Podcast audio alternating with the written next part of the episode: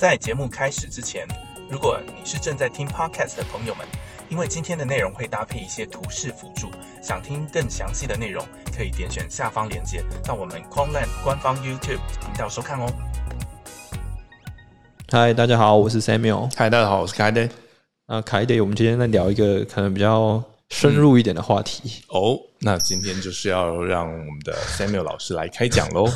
也不是，也不是，就是今天可能讲一些大家比较好奇、比较深入，就是像 model 的部分。嗯，就是我们平常啊，自己人肉主观在看一些市场，可能就是看 K 线图嘛。对，就是像我现在那个荧幕上面显示的 K 线图。那其实 K 线图跟 model 之间有什么关系？要怎么直接转换成 model？这个一般人听起来可能就是蛮复杂的。嗯，大家可能会想象就是哦，我就叫 model，他人工智慧很厉害，很很聪明，然后让他去看这个图，然后他看懂，然后他就会告诉我答案了。嗯，那其实 其实也没那么简单，因为其实 model 需要一个 input 跟 output。那 input 很重要，但是 output 其实也是一个蛮重要的东西。对，output 其实你需要它，一般人可能会觉得哦，我 output 设定就是它是一个答案。我们给那个 model 训练，它就是要大量的资料集，然后它需要一个真正的答案。那金融市场上我们怎么设定答案，其实也是需要思考的地方。嗯，如果用价格做答案呢？嗯，其实你可以看从这 K N 图上，如果用价格做答案，你看价格可以从，例如说六万六万九，然后到现在又两万，然后曾经一万五，一万五。那这样，如果你直接把这个价格喂进去当 model 的话，那它的那个分布会是一个很奇怪的形状，因为价格有时候挑一万，然后有时候挑六万，那它在时间序列上排列上，它其实就不是一个很稳态的一个情况，就是你很难区隔它是。什么叫大？什么叫小？对你很难区隔它什么叫大，什么叫小。嗯，而且甚至于有一些像是小币啊，它可能上上下下振幅上高达一百倍。对对对对，那其实这时候我们就会用一些比较特殊的方法，然后去把这个价格进行一些转换，然后让它在时间序列上可能是更稳定的，然后在不同币种上也可以更加稳定的一个方法。嗯，什么样的特殊的方法呢？其实。这个说穿了，就其实也非常简单。其实我们就是把，例如说这边的一个，这边的一个前一根 K 棒的价格跟后一根 K 棒的价格，然后取一个 return。那取一个 return 就是他们之间差了几趴的那种感觉。哦，就是用前一个时间的值做一个基准，对，然后来看后一个时间的它的百分比的差额是多少。对对对，就是例如说，你看这边，这边它从这边上升到这边，因为它这个是绿 K，然后你可能就是拿它的开盘价格跟收盘价格之间做一个差额，嗯，然后它这根就是涨的，然后就是跌的，然后跌跌跌，然后又涨跌，然后这样它如果在时间序列上排列，就会可能是一个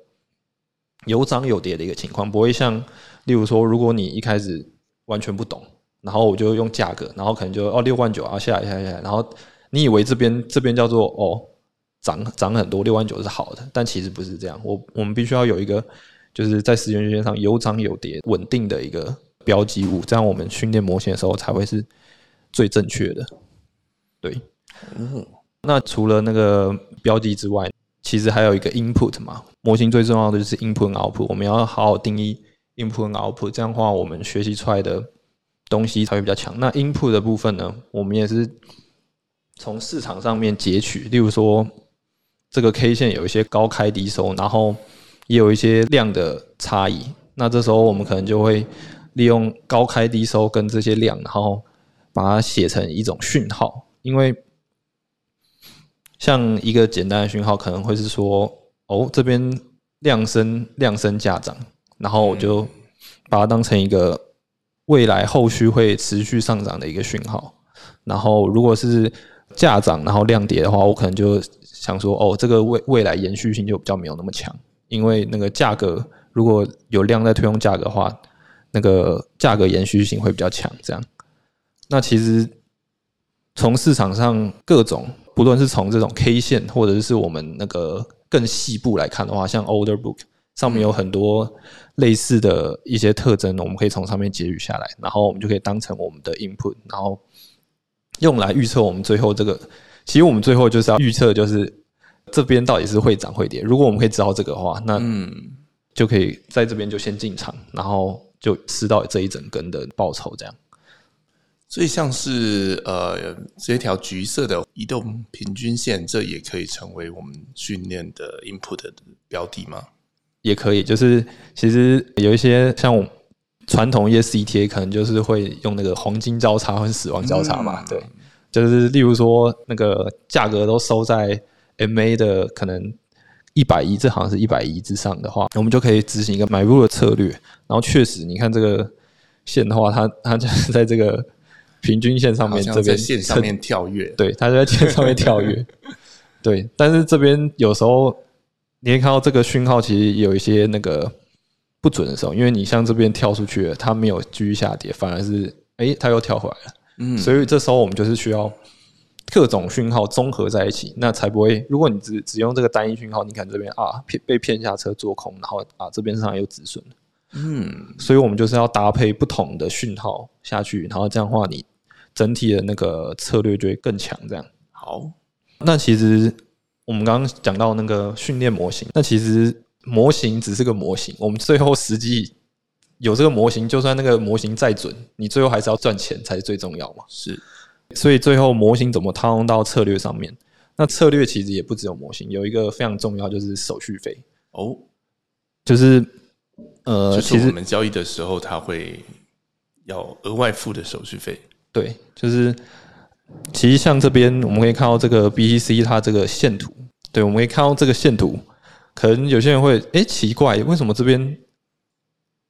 这个这边这个前面交易量为什么跑出来了？这边有一座山，突然交易量跑出来了，然后有些人觉得哦，这是不是市场非常热络？但是其实如果你真的有在持续在这个市场，然后一直进行研究的话，你就会发现，其实，在这一段时间这边其实是假量，我可以。有一个证明给大家看，因为我去特别翻那个币安之前公布它零费率、零费率的一个公告。这边这个是七月六号，二零二二七月六号公布的嘛？然后这边这一串，它就是，诶，BTC 我们刚是 USDT 这个 pair，所以我们就是 BTC USDT 这个 pair，它从七月八号两点开始实行这个。零手续费，零手续费的一个这个，那这对市场的冲击应该蛮大的。对你就会发现，就会发现说，哦，从这边七月八号开始，你看这边其实这边是有一点量，但是你看从这边开始，这边有一个量直接蹦上去。嗯，这边我猜，我猜是那个币安，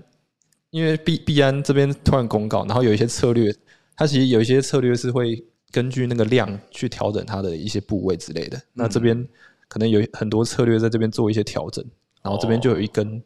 很大量蹦上来，然后之后持续也是都很多量。其实这就是因为零费率的影响，因为零费率等于说你不需要任何成本就可以一直在那边买进买出嘛。嗯，所以这个这个对那个最后交易量也会有一些影响。所以说，如果我今天呃挂在这个价格假假设是两万块卖，然后挂低于这个价格一点点。呃，一万九千九百九十九买，嗯，其实我就已经可以赚到这个一买一卖的价差，也就是一块钱。对，就会发现，就是你它不需要任何手续费，就是原本一个期货，你可能是一买一卖，然后它是零和游戏，因为那个必然会一直抽你的水。嗯。因为 它就是复哦，应该不是零和，是复合，因为你钱一直被抽出来，所以你基本上会一直被抽水。它是个复合游戏，但是你这样的话，如果手续费变零的话，就变一个零和，就是一边买，然后另外一边卖，就是一赢一输这样。这样对于任何人，他只要能够成交，其实都相当的有利。对，但是说实话，如果你直接去看，因为现在目前还有另外一个 pair，目前是 zero fee，我有帮大家查了，就是。哦，二零二三三月十五，好，这好像是因为那个币安目前在推行的一个币种，就是 TUSD。对对，我记得是 TUSD，它的一个这边这边有 Zero Maker Fee 的一个 promotion，因为 因为币安好像那个 BUSD 被那个封杀之后，就转 转往那个 TUSD 这边发展。对，然后你就可以发现，其实有一个很特殊的现象，就是。你看这边也极度明显，这边这个交易量，这边完全啥交易量都没有，然后这边直接跳起来，就是 zero fee 的影响。嗯，对，那但是有一个特点蛮特别，你可以发现这是，因为我们平常都在研究 order book，然后你会发现这些 order book 完全是没有夹紧的状态。它中间有一个大概零点五到一块钱左右的这个价差。对，其实这也是因为费率的影响。哦，对，因为如果你切换到，例如说，哦，我这边在开 USDT 的一张，你可以看见，哎，奇怪，哎，这边怎么？它这个 tick size 就是零点零一，然后这又夹这么紧，然后这边哦量超级大，然后夹在这里，就好像大家都全部冲在最前面排队，对，要抢第一的感觉，但是抢第一。但是这边就没有抢第一的感觉，所以基本上，好像就是那个我们大学要上课的时候，嗯，对前排总是会有空位的感觉。对你 zero fee 就会把它把它搞成那种大学的感觉，哦。就前排前排都一堆空，前排一堆空位，因为你 zero fee 等于说你 taker 去拿的时候，你不需要任何成本。嗯，那这样 maker 夹紧的话，他如果 taker 一打，他如果穿穿太多层的话，其实 maker 会容易损失，而且这边它其实是 maker 跟 taker 都是零，所以等于说 maker 也不会有退水，所以大家就会倾向于把 order book 挂到很远，就是做市商为了安全，也是会把 order book 挂的比较远。哦，因为假设我今天要卖的话，嗯。那我冲第一名的意思就是我尽可能的低卖，对可以合理的价格尽可能低卖，但是呃，这样的结果就会是任何人想要下单的时候，我就会第一个就被成交，而我没有拿到任何的呃交易的退水。对然后这样就风险就相对高。但今天如果往后退一点，等于说我高卖一点，嗯，那我就可以至少有一个从呃最前线到高一点，这中间的这个价差就会是一个我的获利空间，也就是我的保险。对，没错。嗯，所以其实 从上面的例子可以发现，就是 model 也很重要，但是那个市场费率也超级重要。哇，那市场可以这样说，费率它会决定市场的形态耶。对，因为如果说今天有费率的话，两边就会夹紧，然后一改成零费率，两边就开了一马个摩西分海了这样子。所以这就是去年也有被这件东西搞到。就是哦我记得很久以前的影片也有说过，就是那时候就是它突然改成零费率，然后我们很多、嗯很多阿法都坏掉了嘛，因为基本上 各家的 alpha 都要重新训练了。对，因为你可以看委托部上面的情形，这一个超级开，就是这个最低卖价跟最高买价嗯这样差的那么开，但是如果你一切换，哎，这两个基本上就是差一个币安设定最小的一个价格的间距，这样。对，这其实就是因为费率的影响。所以即使啊，像 BTC USDT 跟 BTC TUSD，嗯，从我们呃人的角度看起来好像没有差异很大，嗯当然仔细看还是看得出差别。但是从模型的角度来讲，它似乎是百分之百完全不一样的东西。对，没错。那当我们发现市场已经改变了之后，我们要怎么做呢？嗯，就像币安那时候第一次推出那个 Zero Fee 的时候，我们当时候就有观察到，诶，奇怪，我们有一些特定的形态的一些讯号，它就突然，诶，那个预测力都没了，然后我们就开始观察那个市场的上到底发生什么情形，然后我们就发现这个情形，就是零费率的时候，这个委托部上面的那个价格的情形，它变得非常分散。那其实我们有一个讯号，其实就是我们来看那个委托部第一层上面的价格，它的那个 imbalance，就是价格之间不均衡的状况。因为其实之之前影片应该有讲过，就是如果价格就是卖方的量比较多的话，然后买方量比较少，我们就会倾向说 价格会往低的方向走，因为要卖的需求比较高，卖的需求大于买的需求嘛，所以价格就会慢慢往下打。但当我们它开启 zero fee 的时候，那你就会发现，哎、奇怪，它，连第一层都没有，那这个这个东西是不是就完全讯号就完全无法用了？哦那就原本你是在看第一层的对买卖买卖方的这个量的比例，对但现在第一层都已经消失了，你已经不知道什么叫第一层了。对，所以这时候我们就要在在 特殊为这种 zero fee 的这种情形特殊设计一些讯号，那这些讯号才能真正针对这个 zero fee 的委托部，然后进行一些调整。这样，嗯，对。所以其实我们在这个市场的交易，真的就是要一直关注市场，然后一直不停有新的发现，然后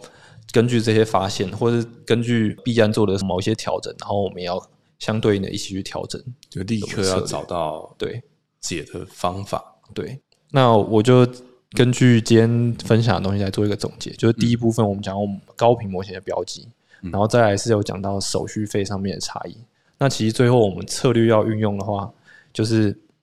我们模型有一个预测未来可能会涨多少趴的一个预测值，然后再搭配我们那个手续费要多少，那我们可以用那个预测值减去我们的手续费，然后最后这个可能就是我们可以赚的钱。那其实我们高频模型一般来说，我们预测值可能大概万二左右，其实预测值非常小，然后万二。那如果我们万二再减去我们 VIP 九的费率，然后大概是万一点五的话，那其实我们一次大概可以赚到万零点五的，就是相较呃，就是具体来说，就是今天如果交易一万块的话，你就可以赚到零点五块。对，所以其实高频交易是需要大量的交易，慢慢累积我们的报酬下去。这是一个很辛苦的生意。对，其实 因为它的那个预测力会比较强，因为在短时间之内的预测，它的那个预测力会比较强。但是当然，我们要付出的手续费就会很多。那它最后高频交易出来的那个 Sharp，因为它是一笔一笔慢慢累积的，所以它的收益曲线会相对于一些更长期的交易，它会比较稳定，因为它它是一直买进卖出，然后。不太会有那个单方面，例如说你买很多颗比特币，然后没有马上出掉那种铺线，所以它的那个曲线会比较平稳一些。这样，嗯，所以你们做高频交易的模型，嗯，每天就是在研究这些东西喽。对，没错，就是 研究这市场上的每个精细的东西。这样，哇，这是一个很硬的工作。对啊，没错。哇，我觉得我们今天分享的东西是。蛮硬的，对，蛮硬核。我觉得真的是要对市场有一定的了解，才会知道。而且要在那么短时间内讲到，因为每个人他可能他对市场了解程度也不太一样，所以也不可能在短短的几分钟之内就把它讲到很清楚。对，所以如果说今天，嗯，比方说读者他们有一些不清楚的问题，那是不是可以直接来？对啊，我们欢迎开放他那个留言按赞，然后我们欢迎来问我们，对，欢迎来问，然后我们就之后可能就会拍影片，然后来来回答这些问题之类的。嗯，好的，那今天的分享就到这边哦，请大家记得按赞、订阅、开启小铃铛哦。好，那下次见，拜拜。想要了解更多 QLT 的资讯或者想要购买的话，请按下方的说明栏。